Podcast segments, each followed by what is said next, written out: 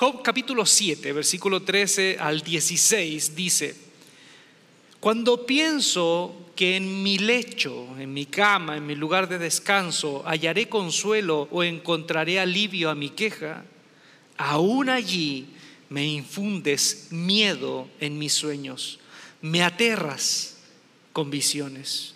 Preferiría que me estrangularan a seguir viviendo en este cuerpo. Tengo en poco mi vida, no quiero vivir por largos días déjame en paz. Le dice a Dios, déjame en paz, que mi vida no tiene sentido. Cada vez eh, que, oigo, que oigo a una persona que está vinculado a la psicología pastoral, a alguien que está vinculado a la iglesia, a la espiritualidad, pero también a la psicología, cada vez que se habla de depresión, de personas que pudieron dar ejemplo de vivir una depresión profunda en la Biblia, aparece Job. Job es uno de ellos. Job es un hombre que se le desarmó la vida. Y las palabras de este hombre son las palabras de un hombre que está sufriendo, que está padeciendo una depresión profunda. Si ustedes pueden, pueden leer o releer, ven aquí el, deseo, el deseo en lo más profundo de no seguir más, de no, no querer seguir más viviendo y no encontrarle sentido a lo que está viviendo. Sé lo sensible que hablar de esto.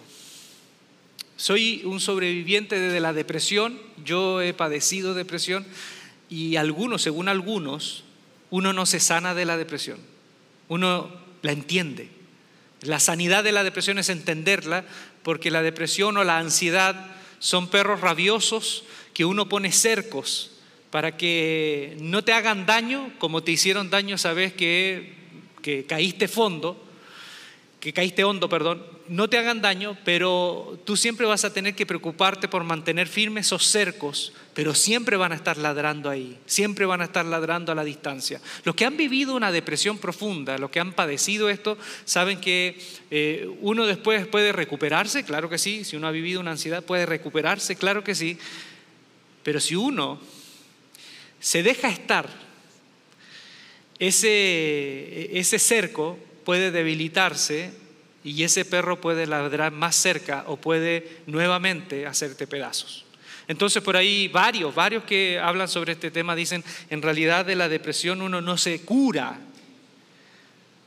uno se recupera, puede sobrellevar una vida funcional o muy bien, pero uno entiende al perro que siempre va a estar ladrando y si te pilla débil va a entrar nuevamente.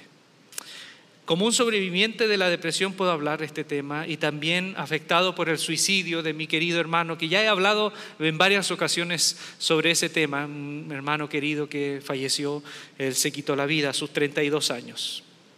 Eh, hablando de este tema tan delicado, tan sensible y también tan importante. ¿Por qué importante? Porque la tasa de suicidios ha subido de manera tan alarmante en el mundo que ya se ha considerado un tema urgente de, de salud pública. En Europa, sobre todo, en Europa, esto se está tomando seriamente. En Estados Unidos se está tomando seriamente. Y se está tomando esto ya como cartas para una salud pública, donde la atención psiquiátrica también sea eh, una opción para aquellos que no tienen dinero para tener una atención psiquiátrica eh, y pagar por eso, puedan sí tener porque hay una política pública. El suicidio es la segunda, es la segunda causa de muerte en el mundo, en personas entre 15 a 29 años. O sea, así de serio es. Es la segunda causa de muerte. ¿Qué lleva a una persona a quitarse la vida? ¿Qué lleva a una persona a quitarse la vida? son tantas opciones como tantas personas hay en el mundo. Y como tantas personas, es más, eh, hablando con profesionales de la salud, yo le he dicho, oye, ¿cómo, cómo se vive una depresión? Eh, yo la viví de esta manera. Y él me dijo, tú la viviste de esta manera, tú has vivido la ansiedad de esta manera, pero la depresión se padece de, de maneras tan diferentes como tantas personas hay que vienen a mi consulta.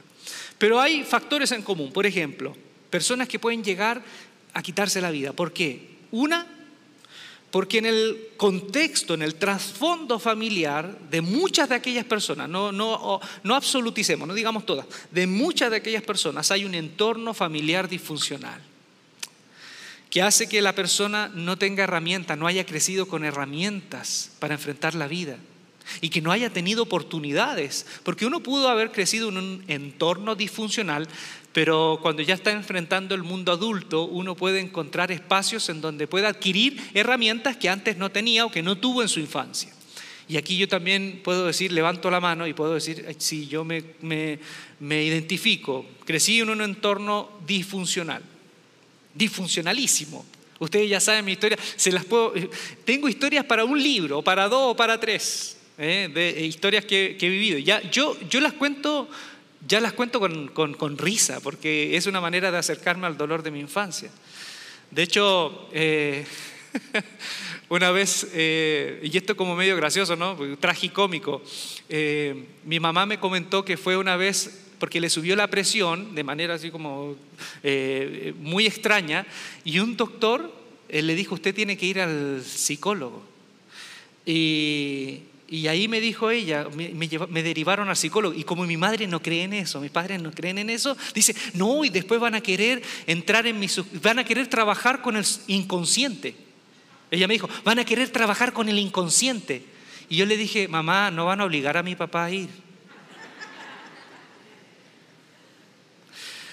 Otra causa, un, trastorno no diagnosticado, ¿eh? ni tratado. Hay personas que tienen depresión y no lo saben lo padecen, creen, saben que tienen algo, pero no está tratado ni diagnosticado y tienen depresión y pueden estar arrastrando una depresión de años y no saben. De hecho, el alcoholismo, el alcoholismo en muchos casos es una depresión camuflada. ¿Sí? Es una depresión camuflada. La persona alcohólica, no en todo, pero en muchos casos es un depresivo que no ha salido del closet. ¿Me hago entender? Es un depresivo que no, no ha sido diagnosticado y no ha sido tratado, pero sobrevive con su, con su adicción al alcohol. El 95% de estos trastornos no diagnosticados tienen que ver con la depresión. Personas que no saben, padecen algo y que en algún momento llegan a la decisión de quitarse la vida. También hay casos hay casos.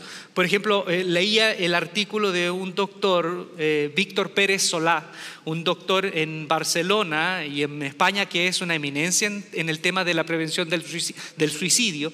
Él es director de una organización nacional que tiene que ver con la prevención del suicidio. Él dice que hay personas que se quitan la vida, que se quitan la vida porque reciben una noticia, un shock que los sobrepasa, los sobrepasa y, quedan enajenados en fracción de minutos y pueden cometer una locura o pueden cometer este acto tan radical como eso. Él dice que, por ejemplo, las personas que lamentablemente se lanzan al metro, muchas de ellas no lo vienen pensando de hace días.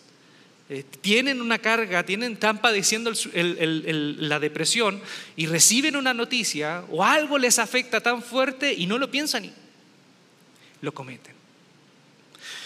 Otra causa también es el consumo de sustancias, el consumo de sustancias. Personas que lamentablemente descienden en el espiral del consumo están más vulnerables a tomar una decisión como esas. Y por último, aunque hay muchas más, por último el misterio del factor hereditario. Como yo les dije una vez cuando hablé de la depresión, hay depresiones, la mayoría de las depresiones que son como un resultado a situaciones que te suceden, que, acontecen. Un luto, una muerte de una persona querida, una situación de una enfermedad X, te, dejó tu pareja, un divorcio terrible, doloroso. Es natural que te venga una depresión. Es natural que te venga un cuadro depresivo por eso. Pero hay un misterio que son las depresiones que algunos le llaman depresión endógena, que están ahí y que algunos eh, hablan de que tiene que ver con la constitución última íntima que, viene por eh, rasgos hereditarios. Bueno, hay muchas causas.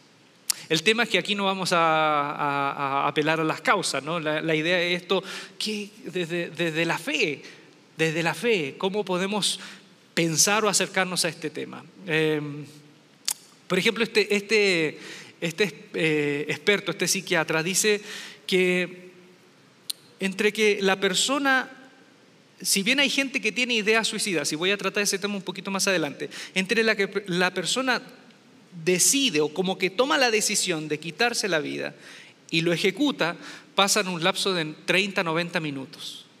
Y dice que muchas personas que están en, ese, en ese, momento crítico, álgido, eh, si hay alguien que está al lado, es muy seguro, no siempre pasa, pero es muy seguro que pueda desistir de tomar esa decisión. Entonces le preguntaron a ese psiquiatra, el periodista le preguntó, ¿cuándo preocuparse por alguien? ¿Cómo sabemos? Eh, porque eh, a veces nos pasa que puede haber familiares, gente tan cercana a nuestro vínculo familiar, que esté cargando con un infierno en vida. ¿Cuándo preocuparnos? Y el psiquiatra le dio algunas, eh, ideas, señales, y todo lo que leí está vinculado a ese texto del libro de Job. Todo lo que les leí del libro de Job, ese, ese parrafito, esos versículos, está condensado eh, eh, en, en gran manera los sentimientos que tiene una persona que puede quitarse la vida. ¿Qué sentimientos? No quiero vivir, es inútil existir, quisiera estar muerto, mi vida no vale la pena. Cuando vemos que una persona está reiterando esas señales, hay que prender la luz roja de todos los tableros de nuestro hogar, ¿sí? si es que es una persona cercana. Y ahí eh, eh, este profesional decía, si tenemos a alguien cercano que estamos notando que está verbalizando eso, eso hay que tomarlo tan en serio como cuando un amigo se nos acerca y nos dice, ¿sabes que me está doliendo todo el pecho, me está costando respirar? Y el brazo izquierdo se me paralizó. Dice, cuando, cuando alguien cercano nos dice eso, ¿qué hacemos? Cuando alguien cercano nos dice eso, no le decimos tómese una aspirina. Los que ya sabemos lo que viene, ¿qué hacemos con la persona? Lo llevamos de manera urgente al lugar en donde sabemos que van a poder eh, intervenirlo en este momento tan difícil y tan terrible. Entonces dice, cuando alguien empieza con esas ideas, hay que tomar esa misma seriedad y hay que tomar esa misma urgencia para tratar de, parar lo que puede venir. Casos en la Biblia. Casos en la Biblia de personas eh, que se quitaron la vida y, que son diferentes causas que lo llevaron. Hay, más, yo solamente tomé algunos. Por ejemplo, el primero, Sansón. Sansón. Sansón, si uno ve la historia de Sansón, este hombre hizo todo lo que no debía hacer un nazareo. Un nazareo que es un hombre dedicado a Dios desde el vientre de la madre, un nazareo, tenía ciertas eh, características. No podía hacer en su vida varias cosas. No podía tocar eh, ningún cadáver, porque lo contaminaba, no podía beber alcohol, ni sidra, ni nada que fuese bebidas fermentadas, y no podía cortarse el cabello mientras estuviese en el tiempo de su, de su, de su perdón, de su compromiso con Dios, en su tiempo de, de, de Nazareo. Había un pacto que hacía por cierto tiempo. Eh, Sansón era nazareo desde antes del vientre de la madre. Algo, dicen que incluso se parece mucho al posible compromiso que, que había hecho los padres de Juan el Bautista. Pero si lo ven en la vida de Sansón, él hizo todo lo contrario. En un, en un, momento en el camino vio un, cadáver de un animal y vio un panal de miel, comió de ahí, se contaminó. ¿eh? Se vinculó con, eh, mujeres filisteas, que tampoco podía ser un, un, nazareo, y se vinculó con una, la famosa Dalila, ¿se acuerdan? La Dalila, ¿eh? y al final ella le cortó el cabello. Yo no sé si ustedes cuando leen eso, uno tiene la cosa como prejuzgar a Dalila. No, mujer engañosa, mentirosa. Si uno lee el texto nuevamente se da cuenta que la única, en ese relato, en ese, en ese relato que hay entre ellos dos, la única honesta desde el comienzo fue Dalila. Dalila desde el comienzo le dijo cuál era el propósito de por qué ella estaba con él. ¿Y cuál era el propósito? Descúbreme cuál es el secreto de tu fuerza. Y él dijo, ay, si tú haces esto y esto, se me va a quitar la fuerza.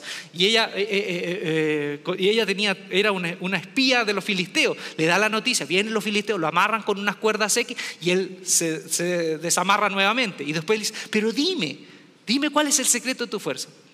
Si uno se da cuenta, el único infantil en el relato de Sansón, como decimos allá en el sur, es un niño con navaja.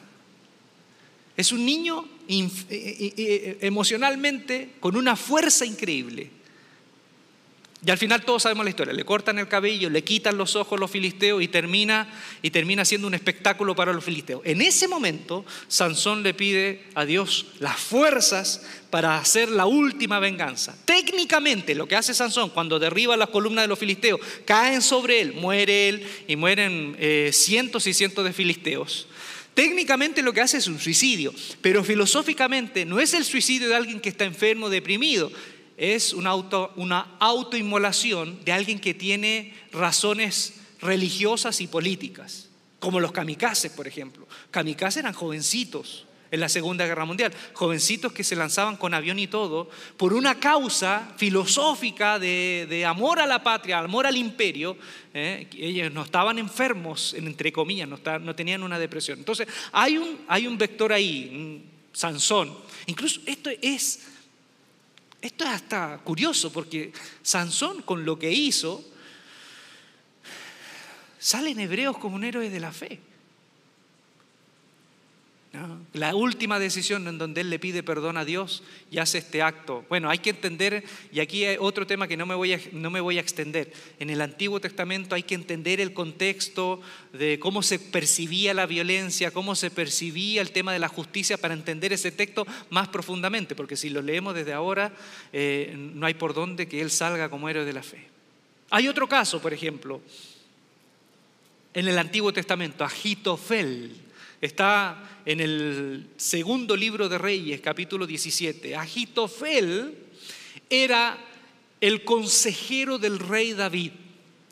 Y era un hombre tan asertivo, tan sabio, que decían de Agitofel que cuando él hablaba eran las mismísimas palabras de Dios saliendo de la boca de ese hombre.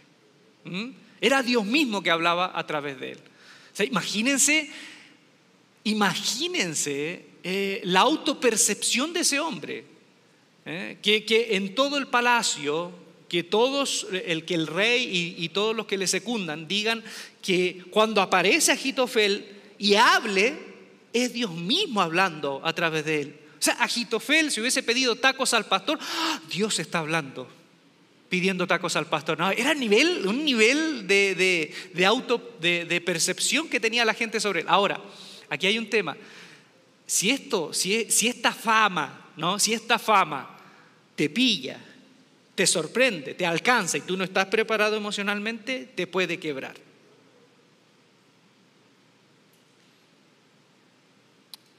Haciendo una comparación burda, ¿no? Pero han visto que en nuestra cultura de lo descartable aparecen famosos y así como estrellas fugaces aparecen, alumbran y se van.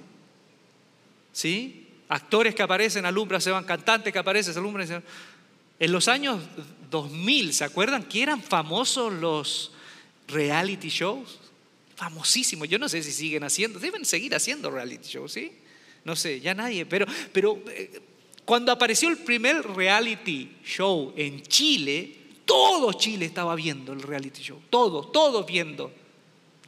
De una chica bonita que tiene varios pretendientes y todos son feos, y unos más feos que otros, y ella tiene que elegir y ella era muy bonita, tienen que, tiene que elegir al, que le pareciera como la mejor, eh, la mejor opción. Y todos le cantaban, hacían estupidez, y todo Chile viendo, y todo Chile ya eh, tomando partido por uno de ellos. Y recuerdo que eso, eso pasó en Chile. Todo Chile tomando partido por uno de ellos, que era un muchachito simpático, que cantaba, tocaba la guitarrita, era bajito, y ella toda una modelo. Y de pronto en el reality show metieron modelos, pero hombres así, modelos de verdad. Y obviamente estos otros que eran chicos normales se sintieron amenazados. Yo le estoy contando este drama que fue muy profundo. Este drama conmocionó la fibra emocional de Chile. Y todos así, ay, pero ¿por qué metieron a esos hombres, esos modelos? Además eran todos engreídos, todos estos, tipos presumidos, mostrando los músculos. Y, uno de ellos no era tan pesado, era como medianamente simpático. Y ahí compitieron, compitieron el modelo, ¿no? Este chico bien bronceado, musculoso, que después fue mostrando sensibilidad que fue mostrando que no era un tipo tan superficial, como que empezaron a ver partidos, ¿no? En Chile, unos con el, con el modelo que era el perfil de la chica y los otros con el, este otro muchacho, hasta que en el capítulo final todo Chile estaba viendo el capítulo final cuando ella elegía. ¿A quién eligió? ¿A quién eligió? ¿A quién crees que eligió? ¿Al chiquitito o al modelo? ¿A David o a Goliat? ¿A quién eligió? Eligió al chiquitito. Lo eligió.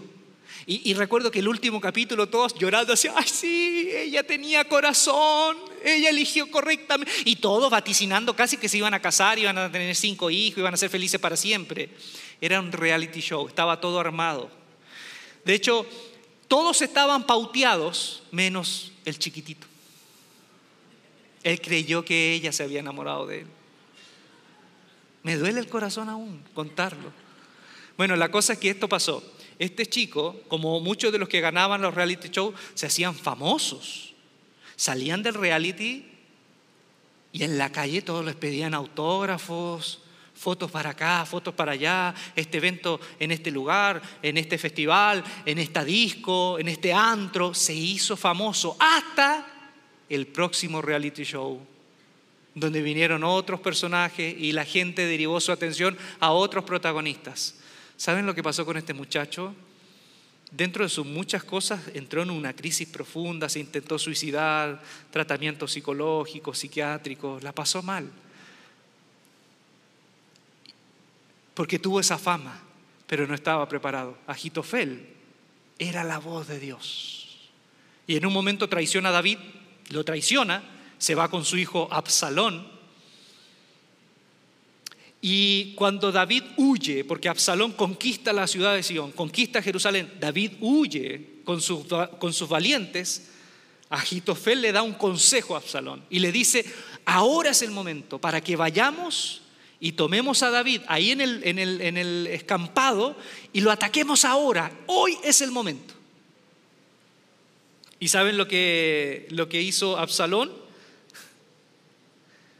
Absalón tomó el consejo de otra persona. En ese momento había otro que estaba con David, Husay, y escuchó el consejo de este otro y le hizo caso a esta otra persona y no escuchó a Agitofel. ¿Y saben lo que hizo Agitofel? Agitofel, al ver que durante toda su vida lo habían escuchado a él y él era la voz de Dios, cuando escucharon a otro, él enarbaló su asna, se fue a su casa, ordenó todo y se ahorcó. Se mató porque no escucharon su consejo.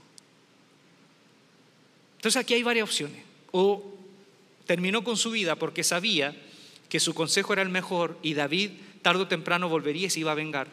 Y prefería, él morir él mismo por su propia mano a morir por David porque lo había traicionado. O, creo yo, y aquí para mí va, se condice más con esto, porque este hombre se sentía tan alto, se percibía tan distante y distinto a los demás, que cuando se topó con la realidad no lo soportó. La intolerancia absoluta al fracaso. O sea, intolerancia al fracaso. Hay gente que tiene intolerancia a la, a la lactosa, a comer cacahuate. Hay gente que tiene intolerancia al fracaso.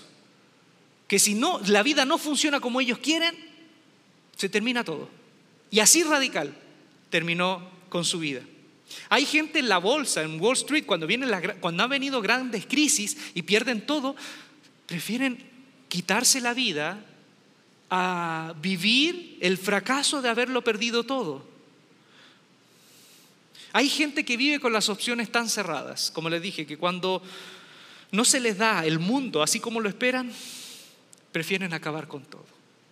Y hay otro caso en la Biblia Ustedes todos lo conocen, Judas. Judas. Judas Iscariote. Iscariote es una construcción de dos palabras, de Keriot, que era una ciudad al sur de, Jerusalén, a unos 50 kilómetros, Keriot, una ciudad de Judea, y Ish, Ish es el prefijo de hombre en hebreo. Entonces, Iscariote es la derivación de Ish Keriot, hombre de Keriot. Posiblemente Judas Iscariote o Judas, el hombre de Keriot, era el único discípulo que era de Judea. Si ustedes ya hemos visto el mapa así en, algunos mensajes, ¿no? Está Judea abajo, Samaria en el medio y Galilea arriba. Jesús y muchos de los discípulos eran de Galilea. Estaba Samaria y abajo estaba Judea. Posiblemente Judas era el único discípulo que era de acá abajo, de Judea, de la zona del sur, donde estaba la capital. Bien.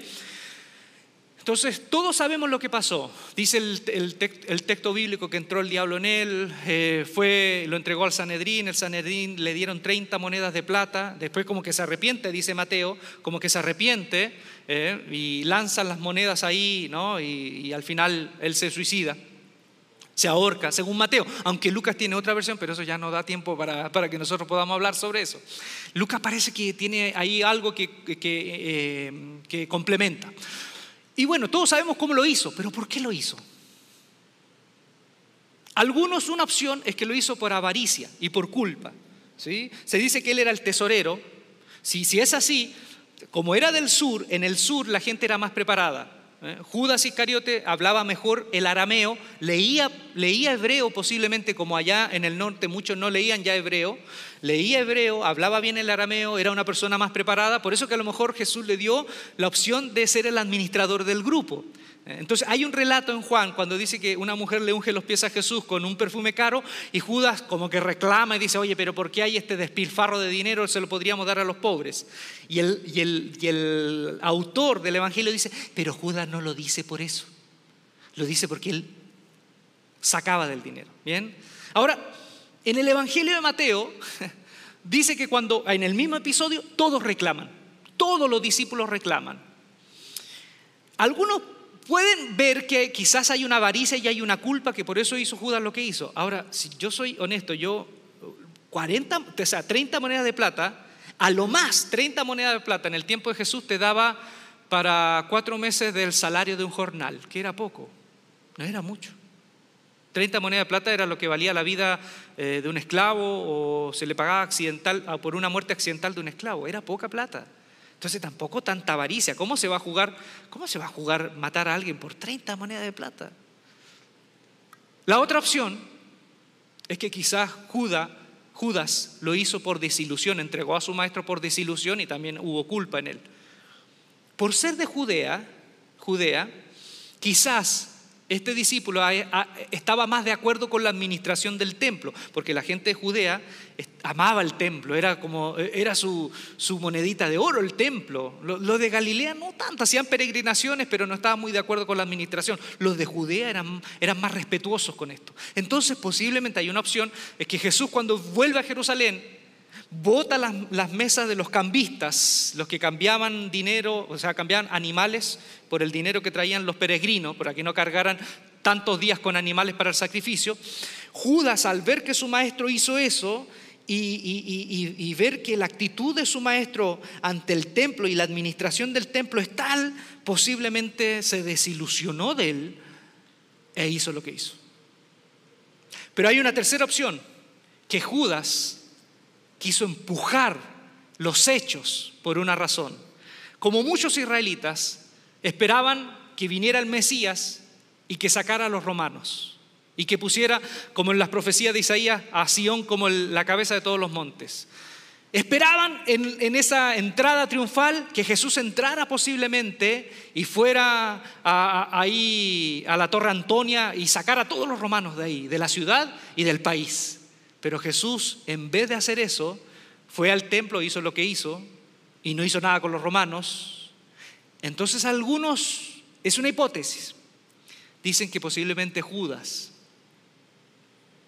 al sentir esa frustración de que no iba a venir el reino mesiánico como lo esperaban, movió los hilos y puso las, las piezas en el tablero como para que Jesús, al verse eh, en una situación tan álgida, pudiese pedirle la ayuda al Padre y pudiera venir la venganza del pueblo de Dios hacia los romanos. Pero al ver que no pasó nada, que al entregar a su maestro al Sanedrín y al ver que Jesús se dejó, se dejó golpear y que esto iba irremisiblemente a la muerte y que Jesús no iba a pedir ayuda y no iba a ser el rey mesiánico, él se arrepiente, siente tanta culpa de haber hecho esto y se suicida.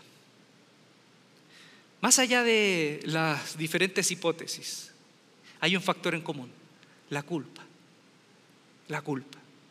Hay gente que puede querer o en un estado depresivo, una de las cosas que, más sienten, que más afloran, es la culpa, pero una culpa irracional.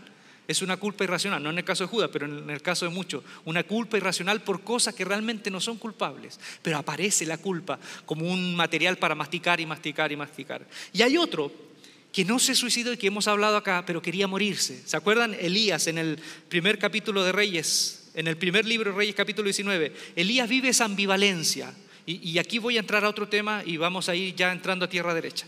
Elías vive esa ambivalencia porque ustedes saben la historia, ¿no? Cayó fuego del cielo, mató a todos los profetas de Baal, va a Samaria porque encuentra que el pueblo de Dios ya se ha convertido, no se convierte nadie y hay una mujer que lo quiere matar. Huye porque quiere vivir, pero se va al desierto y, a Dios le dice, quítame la vida. ¿Sí? A Dios le dice, quítame la vida. No quiero vivir, pero sí quiere vivir.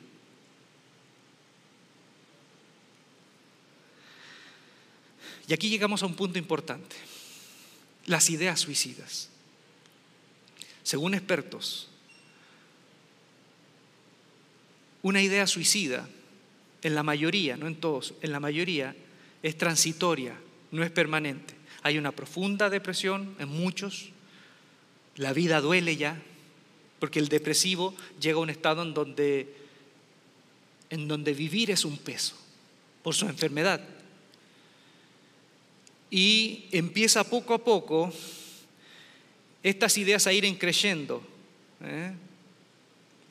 Ya no, hay mucho insomnio. Esto es muy, muy interesante porque en el libro de Job, ¿se acuerdan cuando leímos el, el, primer versículo? Dice, me espantas, tus visiones me aterran en la noche y no puedo dormir y descansar.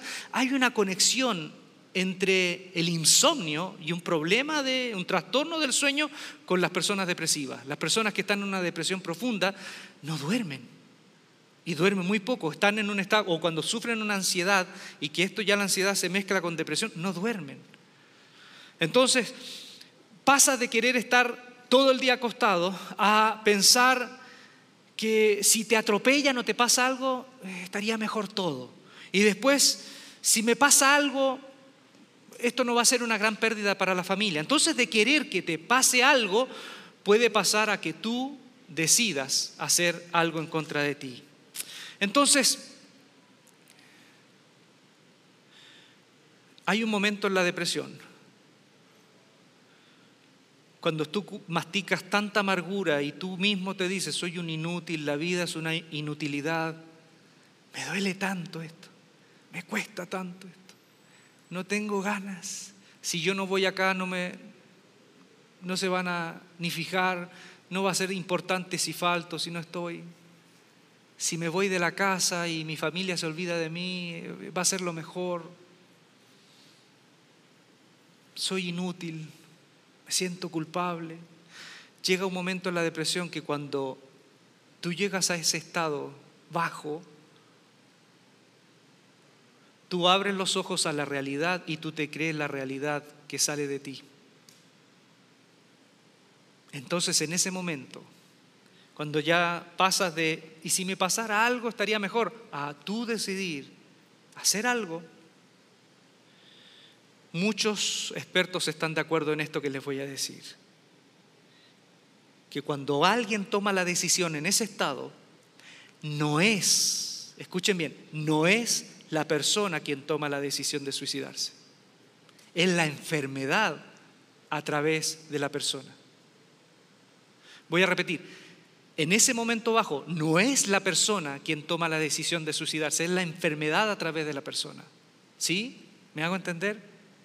Porque si esas ideas suicidas se atienden con un buen profesional y se atienden con una buena terapia, esas ideas transitorias se van, se van. Y uno puede incluso seguir padeciendo la depresión con medicamentos, recuperando, pero ya, ya no, no se cruzan esas ideas. Entonces, no es algo que viene de ti, es algo que viene de esa enfermedad que te está como con tenazas asfixiando. Entonces aquí viene la pregunta punzante.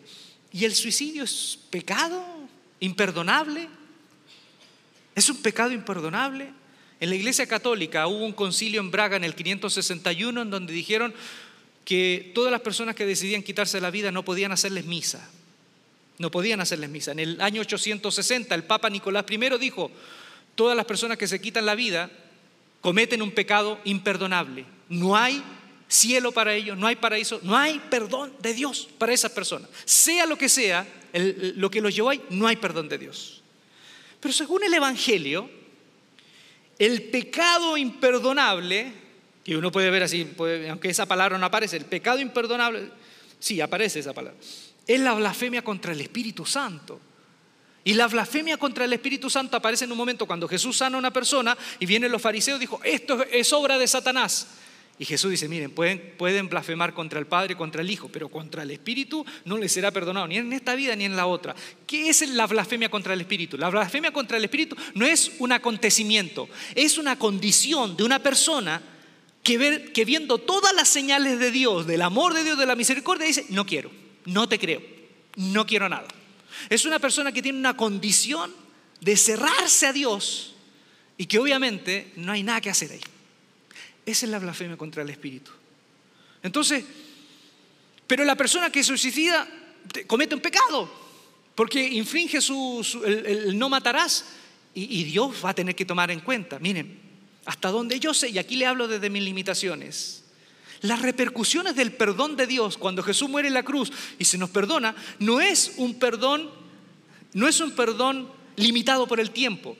A mí, por ejemplo, si ustedes me preguntan, ¿Dios te perdonó? Sí, Dios me perdonó en el pasado, incluso me ha perdonado desde antes que yo naciera, me, perdona hoy y lo que hizo Jesús es la garantía de que el perdón también es para el futuro.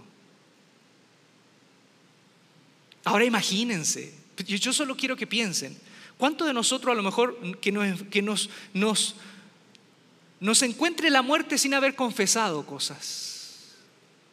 ¿Se imaginan un padre bueno que porque tú no hiciste check a toda la lista de pecados, llegues al cielo con tres no check, te diga, te vas a un campo de concentración peor que Auschwitz por toda la eternidad por no hacer check?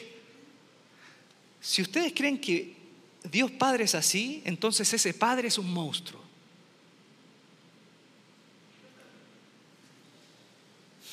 Pero ¿y el suicida? Miren, yo personalmente lo quiero decir así, por eso a lo mejor no soy, no soy imparcial, por lo que viví. El perdón de Dios para mí, dejémoselo a Dios. El perdón de Dios, dejémoselo a Dios. Recuerdo, ¿sabes? Cuando se murió mi hermano. Y fue un vecino, bien intencionado, cristiano, fue a saludar a mis padres. Y lo primero que dijo cuando se sentó el sillón, yo lo, lo recuerdo como si fuese hoy. Le dijo a mis padres ahí en ese momento, ay, qué terrible, y ahora pensar dónde está el alma de César, sufriendo por la eternidad. Por eso yo le digo a muchos cristianos, a veces cuando vamos a orar por personas, vamos a consolar, tenemos que estar preparados. Porque hay gente que en vez de apoyar a las personas las deja más hundidas y temerosas. Quien termina con su vida en esas condiciones de una enfermedad, es una persona que en su cabal juicio nunca haría eso. Yo crecí con mi hermano y no me imagino a mi hermano de 32 años con esposa y dos hijos en su cabal juicio decidiendo abandonar a sus hijos. Es que para los que no han tenido depresión, cuando tú tienes depresión y llegas a un estado de colapso total, tú ni siquiera sabes quién eres llegas a un desarme, a una desintegración tan profunda, incluso de ti mismo, que tú ni siquiera sabes en qué te has convertido. Te miras al espejo y lo único que queda de ti es el recuerdo de un rostro de alguien que ya no sabes quién es. Si tú estás teniendo esta depresión profunda y estás teniendo estas ideas, quiero decirte esto, no eres tú, es tu enfermedad. Es esa enfermedad, ni siquiera es tu enfermedad, es esa enfermedad, porque esa enfermedad no te pertenece, te está afectando, es esa enfermedad que te está hablando. Por eso necesitas pedir ayuda hoy, ahora, ir a una persona que tenga las facultades, un profesional, para hacer una terapia, para que hagas una terapia. Busca ayuda, habla con tu familia, habla con la gente, gente que tú creas que tiene la madurez y que te ama, para que te lleven a un lugar en donde puedas recibir ayuda. Y cuando tú te recuperes, te vas a dar cuenta que no eras tú, porque tú nunca serías capaz de abandonar a los que te aman. La última pregunta que yo, yo quedo es, ¿cómo era Jesús de Nazaret con los enfermos? ¿Cómo era Jesús de Nazaret con los enfermos? ¿Se acuerdan en los evangelios cómo él trataba a los enfermos? Porque si la depresión es una enfermedad que te invalida, si la depresión puede llegar a ser una metástasis, entre comillas, una metástasis en el sistema nervioso, en donde colapsa todo, ¿eh? y una persona enferma tiene una metástasis en su sistema nervioso, hablo de metástasis no, no explícita. Si una persona así enferma yo les quiero recordar esto. ¿Cómo era Jesús de Nazaret con los enfermos en los evangelios? Jesús de Nazaret, en todos los relatos del evangelio, cuando se enfrentaba con personas enfermas, Jesús de Nazaret tenía una profunda compasión con quienes el peso de la enfermedad los agobiaba. Él mismo dijo, vengan a mí todos los que están agobiados y cargados, y yo los haré descansar. Entonces, si Jesús era así, ¿cómo no va a tener compasión de aquellos que su enfermedad ya ni siquiera les permite escuchar la voz de Jesús diciéndole que por favor no hagan lo que están pensando hacer. Siempre digo que hay enfermedades que se llevan a personas hermosas a la muerte, enfermedades como el cáncer, la diabetes, el Alzheimer, que se llevan a cristianos a la muerte. Y hay enfermedades como la depresión que se pueden llevar a un cristiano a la muerte. Hay pastores, pastores que aman a Dios profundamente y que han sido alcanzados por la picadura mortal de la depresión. Entonces, me quedo con las palabras de Jesús. ¿sí? En otra ocasión voy a hablar de, los otros, de las otras maneras de quitarse la vida lentamente, pero no tiene que ver con esto, con esto radical. Tiene que ver con mucho, vivimos suicidios suicidios de nuestros sueños, nuestros proyectos, nuestra vida, que sepultamos nuestra vida y no nos entierran ahí, sino nos entierran después, a los 50 años después nos pueden enterrar. Pero hay muchos de nosotros que a los 30, a los 20, a los 40 decidimos sepultar y suicidar nuestras vidas, pero permanecer respirando hasta los 80. Yo solo me quiero quedar con esto al final. Vengan a mí todos los cansados y agobiados, que yo les daré descanso. Mateo 11, 28. Vengan a mí, dijo Jesús, todos los cansados y agobiados, que yo les daré descanso. Vengan a mí, todos los cansados y agobiados, que yo les daré descanso. Hay un momento en la vida en donde es bueno parar, es bueno parar y replantearse lo que ha sido nuestra vida hasta ahora y, volver a Él. Hay muchos casos de suicidios que cuando suceden, la familia no se da cuenta, no se dio cuenta en todo el tiempo que la persona estaba padeciendo ese infierno. ¿Por qué? Una de las razones es porque en nuestro hogar no habían las herramientas para comunicarnos. En nuestro hogar no habían las instancias para pedir ayuda. O en nuestro hogar nuestros padres no tenían el tiempo para escucharnos. Una vez yo, yo, yo recibí a un hombre de unos 50 años que me dijo, mi hijo de 20 ya no me escucha. Y cuando fui a hablar con el chico de 20, él dijo, toda mi infancia y mi adolescencia, mi padre nunca tuvo tiempo para mí. Y ahora que yo ya me la puedo solo y no quiero contar con él, él viene a mí. Es tarde. Entonces hay un momento para parar. Hay muchas de estas situaciones radicales y otras más que se pueden prevenir. Si en nuestra vida tuviésemos tiempo para decir, quiero parar, quiero evaluar lo que ha sido mi vida hasta ahora y quiero pedirle a Dios, a Jesús, que me ayude a mejorar lo que hay que mejorar por mi familia, por mí mismo, por los que me rodean. ¿Cuántos de nosotros vivimos agobiados por las horas laborales y hemos puesto todas las fichas en nuestro trabajo y hemos sacrificado nuestra familia y todo por esa autoexplotación? Porque ni siquiera es a veces que el trabajo nos pide, nosotros mismos nos autoexplotamos.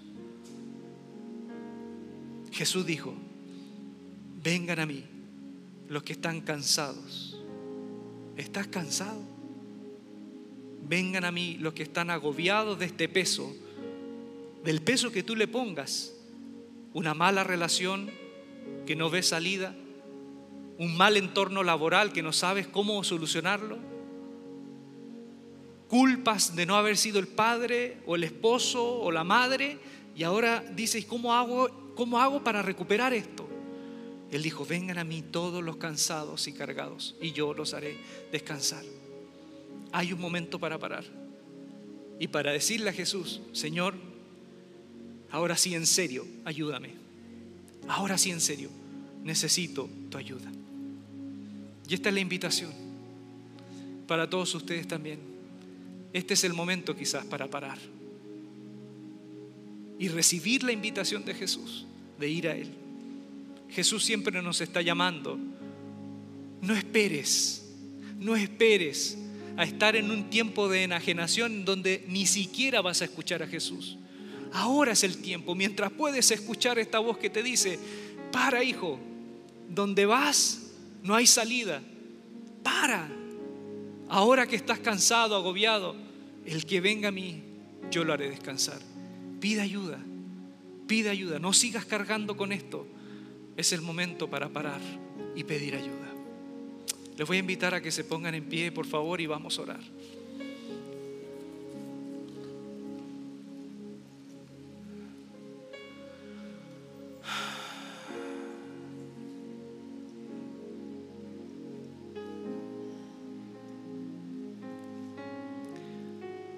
Si hay alguien de ustedes acá que